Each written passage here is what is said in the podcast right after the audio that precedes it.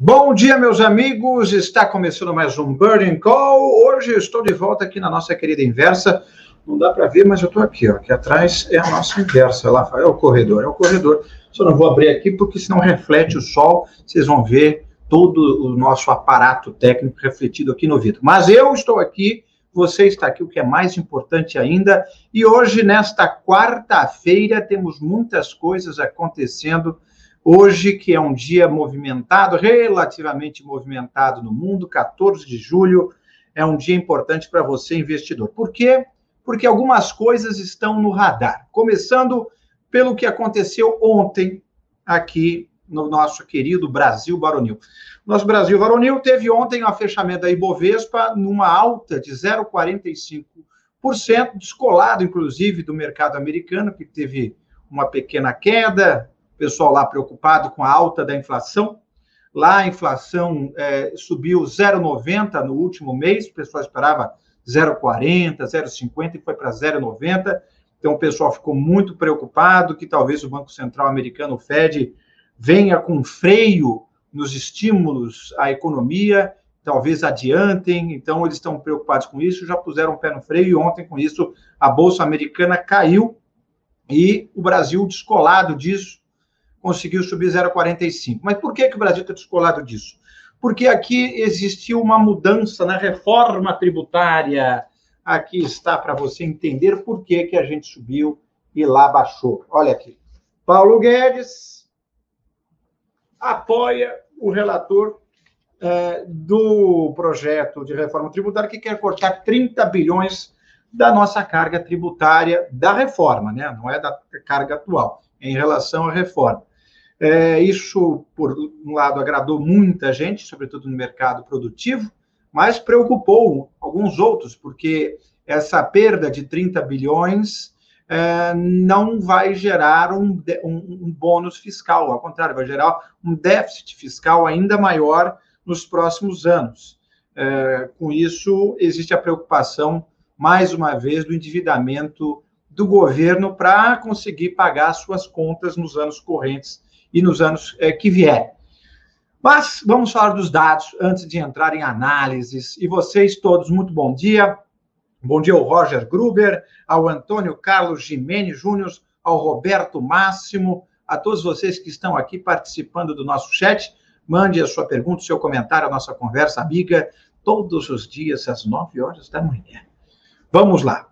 Bom, as informações mais importantes, como eu falei, ontem o Ibovespa fechou em alta de 0,45% a 128.168 pontos. O dólar também uma pequenina alta, até que não se valorizou tanto quanto se esperava, com o cenário internacional, subiu um pouquinho, 0,14 e fechou em R$ 5,18.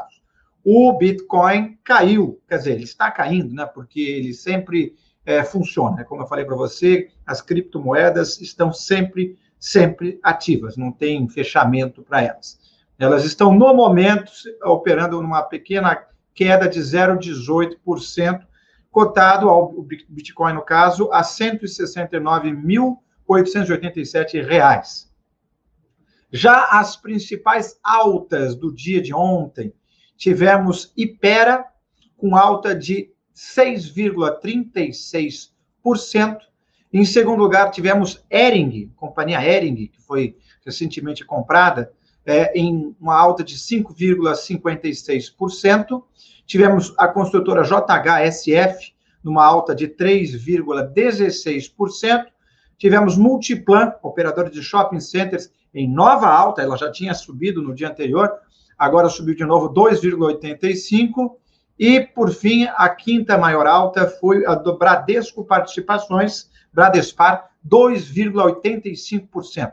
As menores, as maiores quedas, entretanto, a, é liderada pela Embraer, com queda de 2,94%, inclusive na esteira dessas mudanças na reforma tributária que cortariam é, incentivos à indústria aeronáutica, seja para financiamento, seja para isenção de impostos, enfim, tudo isso afeta diretamente a Embraer, que já está passando por momentos, digamos assim, eh, desafiadores, para dizer o mínimo, porque a Embraer atualmente está eh, se recuperando daquele grande revés, que era a fusão com a Boeing, aí teve o escândalo do Boeing 737 MAX, onde gerou prejuízos bilionários para os americanos, e aí eles tiraram o pé do acelerador e cancelaram a compra que fariam da participação majoritária da Embraer. E com isso, a Embraer teve custos. Está processando a Embraer, né? Está processando a Boeing. A Embraer está vendo se consegue reaver os gastos que teve com a, a fusão, que no final morreu no colo dela. Muito bem. Ah, então, a Embraer teve essa, esse, essa queda significativa de 2,94%. Em segundo lugar, tivemos CEMIG, é, com queda de 2,04%, ela que é a Companhia Energética de Minas Gerais. Também tivemos uma queda do Banco Inter, é a terceira maior queda do dia de ontem, com 2,04%. Também tivemos a quarta maior queda do dia de ontem, que foi a Equatorial Energia. E, por fim, tivemos o Suzano caindo 1,62%. Neste momento, também temos informações importantes. Vejamos aqui. A prévia do PIB do Banco Central acaba de ser divulgada, meus amigos, informação quente para você. Ela cai 0,43% em maio frente a abril. A expectativa era de um avanço de 1%. É, então, veja só uma certa diferença em relação ao que o mercado esperava a prévia do PIB deu uma caidinha. Isso é, também leva em conta a, a, base deprimida de comparação, que se a gente for pensar, do, maio de 2020 foi um ano bastante ruim, né? foi um mês bastante ruim. Teve, entretanto, um resultado abaixo do esperado. Não é uma ótima notícia. De toda forma, o pessoal que esperava uma, uma alta de 1% teve uma queda de 0,43%. É, not really good, isn't it? Bom, vamos às outras coisas importantes. As commodities, o preço da commodity, o, a soja é, ontem fechou estável, em 0,1%, portanto, estável, não subiu nem desceu. O milho, uma pequena queda de 0,30%. É, trigo, em Kansas, uma queda de zero, é, uma alta de 0,49%. É, o café teve uma alta de 1,91 em Londres. É, também teve o açúcar, uma queda de zero, uma alta de 0,42 em Londres. E a arroba do boi, uma queda de 0,16. Já nas moedas, como eu falei para vocês, o dólar teve uma pequena alta de 0,18% é, por cento e a 0,14% e subiu é, fechando a, aqui está, R$ 5,18. O euro, uma alta de 0,20, fechou a 6,09. A libra esterlina em R$ 7,15, portanto, mais uma pequena alta é, em relação, sobretudo ao dólar e por tabela em relação ao real, uma vez que o real também se desvalorizou um pouco em relação ao dólar. Dito isso, meus amigos, vejamos o que é que vocês estão achando deste novo formato do Burning Call, agora direto e reto, com informações para vocês e, claro, repercussões de algumas notícias que eu trago aqui no jornal. Por exemplo, nós tivemos aqui a informação, olha aí, bati no microfone, Márcio, genial, é, que não há espaço para uma redução fiscal tão elevada, segundo o ex-chefe da Receita Federal, Jorge Rachid. Ele é um dos que está preocupado com esses descontos que fizeram a alegria do mercado ontem, nessa terça-feira, mas que deve custar caro a longo, a médio e longo prazo para o governo, e é isso que ele está dizendo aqui, que essas benesses vão custar caro. É, e para que houvesse isso, é, alguns incentivos, alguns é, segmentos tiveram incentivos cortados, né? É, incentivos é, de vários segmentos Quer ver? Um deles aqui é. Aqui está. Perfumaria, cosméticos, higiene pessoal, produtos farmacêuticos, químicos e aeronáuticos, como eu falei da Embraer, além de embarcações que perderam incentivos fiscais para compensar a parte. Só que uma das áreas que estava, digamos assim, abarcada pelo possível corte de incentivos não foi tesourada, que foi o das bebidas. Ambev e Coca-Cola, que operam na Zona Franca de Manaus, de Manaus, que tinha uma sinalização de corte, não teve o corte por parte do relator deputado Celso Sabino, do PSDB do Pará.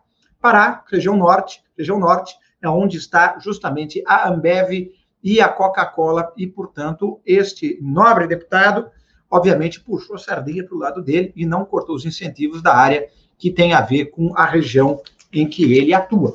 Embora ele seja paraense e a Zona Franca de Manaus, como vocês bem sabem, está no Amazonas. Mas, de toda forma, ele está dando uma ajuda para a região do norte, que precisa realmente é, de todo o incentivo possível para se desenvolver. Agora, eu não vou entrar no método de se é certo, se não é, se é justo, se não é. Aí cabe a você que está em casa é, eleger a sua eleger a sua visão sobre isso. O Roger Gruber pergunta: é hora de investir em fundos imobiliários com previsão da manutenção da isenção? Uma excelente pergunta, meu caro. A verdade é que os fundos imobiliários estavam muito a perigo é, recentemente, porque iam ser taxados em 15%, e agora não vai ter mais essa taxação, se nada mudar, né? Porque no Brasil tudo pode mudar rapidamente. Mas se nada mudar, eles voltam a ficar interessantes e voltam a ser, inclusive, instrumentos de alavancar os investimentos das construtoras em cima é, da construção civil. Então, é importante? É. Mas, quer dizer que todo fundo, fundo imobiliário é interessante? Bom, nosso querido é, especialista Nicolas Merola, que trabalha aqui conosco no Inversa, aliás, conheça o inversa.com.br, onde temos toda a sorte de especialistas. Entra no QR Code, você vai conhecer o fundos imobiliários, o dividendos extremos, é, fundos expert, enfim, fundos expert, inclusive, é onde você vai encontrar orientações sobre fundos imobiliários. E a verdade é, com a não tributação da, dos fundos imobiliários, eles voltam a ser interessantes, mas nem todos são interessantes. Será que vale mais a pena os fundos de papel? Será que valem mais os fundos de concreto, os reais, onde tem imóveis de fato?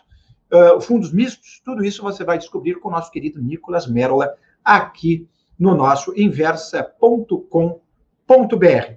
Meus amigos, além disso, eu tenho para lembrar a vocês que a CBA, nossa querida CBA, a Companhia Brasileira de Alumínio, que é uma das joias da Votorantim, é, tiveram ontem a abertura dos seus papéis é, para disponibilização no mercado, é, conseguiu captar 1,6 bilhões de reais. Aqui está. A oferta inicial da produtora de alumínio movimentou 1,6 bilhão de real. É 1,6 bilhão. Dá vontade de falar bilhões, mas é bilhão, porque não chegam a ser dois, portanto, se é um, ainda é no singular. Mas, falando da CBA, eles tiveram que reduzir um pouco o preço para atrair investidores. A ideia inicial é de que eles fossem que a ação da CBA fosse cotada entre 14 e 18 reais, mas no fim das contas foi precificada em 11,20%, um desconto de cerca de 20%.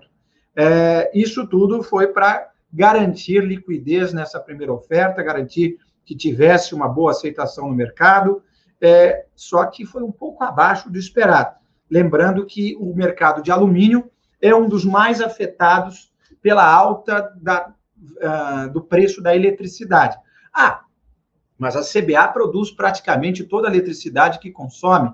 Sim, mas quando existe uma baixa no sistema hidroviário brasileiro, hidro, hídrico, na verdade, hidroviário, onde tem as hidrovias.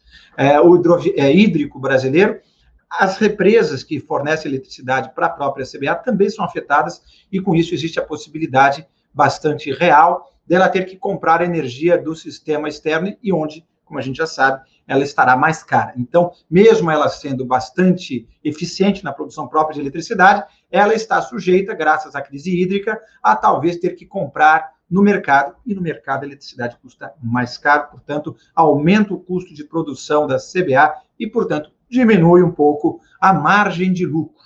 Dito isso, meus amigos, eu convido vocês a nos seguir nas nossas redes sociais. Não sei se você já conhece as nossas redes sociais, estamos muito ativos. Estamos aqui no Inversa Publicações no Instagram, Inversa Pub no Facebook e Inversa Underline Pub no Twitter, sempre com coisas quentes ao longo do dia. Não estamos lá publicando merchan, compre isso, vai ficar rico. Não, a gente traz informações reais que muitas vezes estão voando abaixo do radar do grande público para você que é investidor ficar atento para nortear os seus investimentos. E nada melhor do que isso, claro, do que os nossos especialistas aqui da Inversa. Pessoas como Rodrigo Natali, Marink Martins, Nicolas Merola, Antônio Giannini, Ray Nasser, Pedro Cerise, Ivan Santana, enfim, vários nomes para você e em breve novidades. Quais? Não posso dizer ainda, mas em breve teremos novidades. Dito isso, até amanhã, quinta-feira. Espero vocês, nove horas da manhã, aqui conosco. Tenham todos um excelente dia e qualquer coisa, me procure no Twitter, arroba Inácio F1. Tchau!